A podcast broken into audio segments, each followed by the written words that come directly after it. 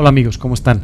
Eh, tenemos un par de cápsulas, como les expliqué en el estudio del domingo, unas cuantas cápsulas que vamos a estar subiendo poco a poco durante la semana y esto es pues para tener un poco más de contacto entre nosotros, dado que no nos vamos a ver eh, con la misma frecuencia que lo hacemos normalmente. Eh, quería compartir con ustedes muy rápido una pequeña enseñanza que creo que tiene mucho que ver con el día de hoy. es el, el capítulo 1 del libro de Filipenses, versículos 3 en adelante y refleja mucho lo que, lo que pienso de ustedes. Dice, doy gracias a mi Dios siempre que me acuerdo de vosotros, siempre en todas mis oraciones, rogando con gozo por todos vosotros, por vuestra comunión en el Evangelio desde el primer día hasta ahora. Eh, lo primero que les quiero decir es que en efecto siempre le doy gracias a Dios por las vidas de cada uno de ustedes. Eh, tengo el privilegio de, de, poder guiarlos con la palabra de Dios, pero además eh, de ser su amigo. Eh, quiero contarte que eh, en diciembre, cuando tuvimos la predicación de fin de año, hubo una persona, un invitado que fue, y que hizo un comentario que me llamó mucho la atención. Dijo, la verdad es que más que un grupo religioso o un grupo de estudios de la Biblia, parecen un grupo de amigos que se quieren mucho. Y, así es como lo veo. La verdad que siempre doy gracias por todos ustedes, eh, por el cariño que les tengo y además ruego con gozo por cada uno de ustedes.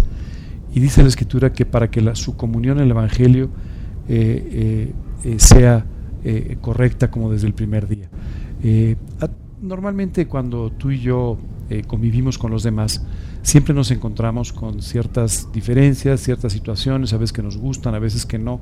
De hecho, la Biblia dice, hablando de las relaciones que no necesariamente son tan fáciles entre nosotros, dice, hierro con hierro se aguza. Entonces, a veces eh, vas a encontrar personas con una tremenda afinidad contigo y otras que no lo tienen tanto. Pero siempre es importante entender que hay algo que nos une, que es lo más importante, que es el Señor Jesucristo, y que permitiría que personas totalmente distintas tuviesen una gran comunión.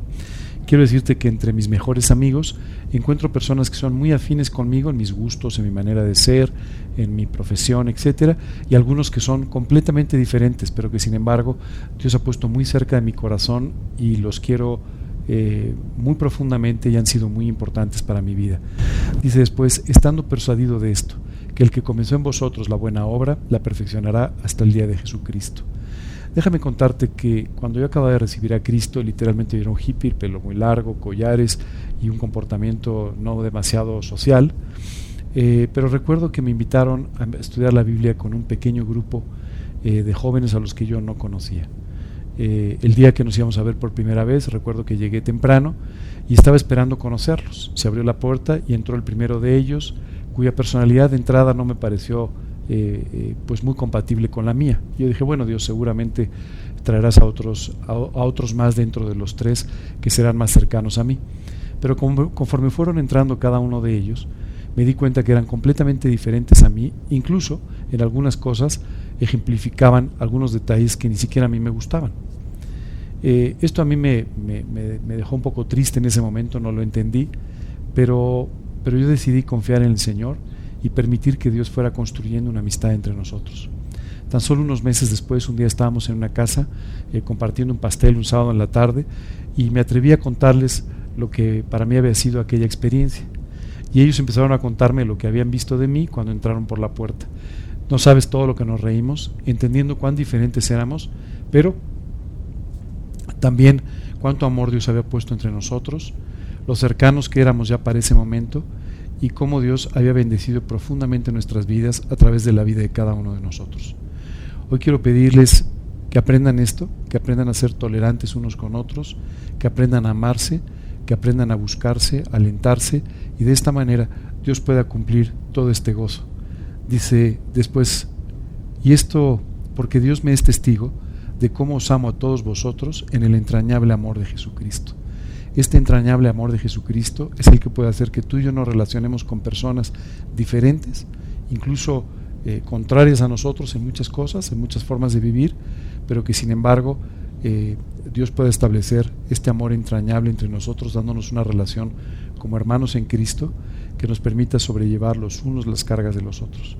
En este tiempo he estado leyendo muchos de sus comentarios a través del grupo de WhatsApp y todo esto, y me doy cuenta de cuán diferentes somos todos pero también me doy cuenta de cómo Dios puede formar de este grupo eh, un grupo de discípulos que puedan alcanzar el mundo.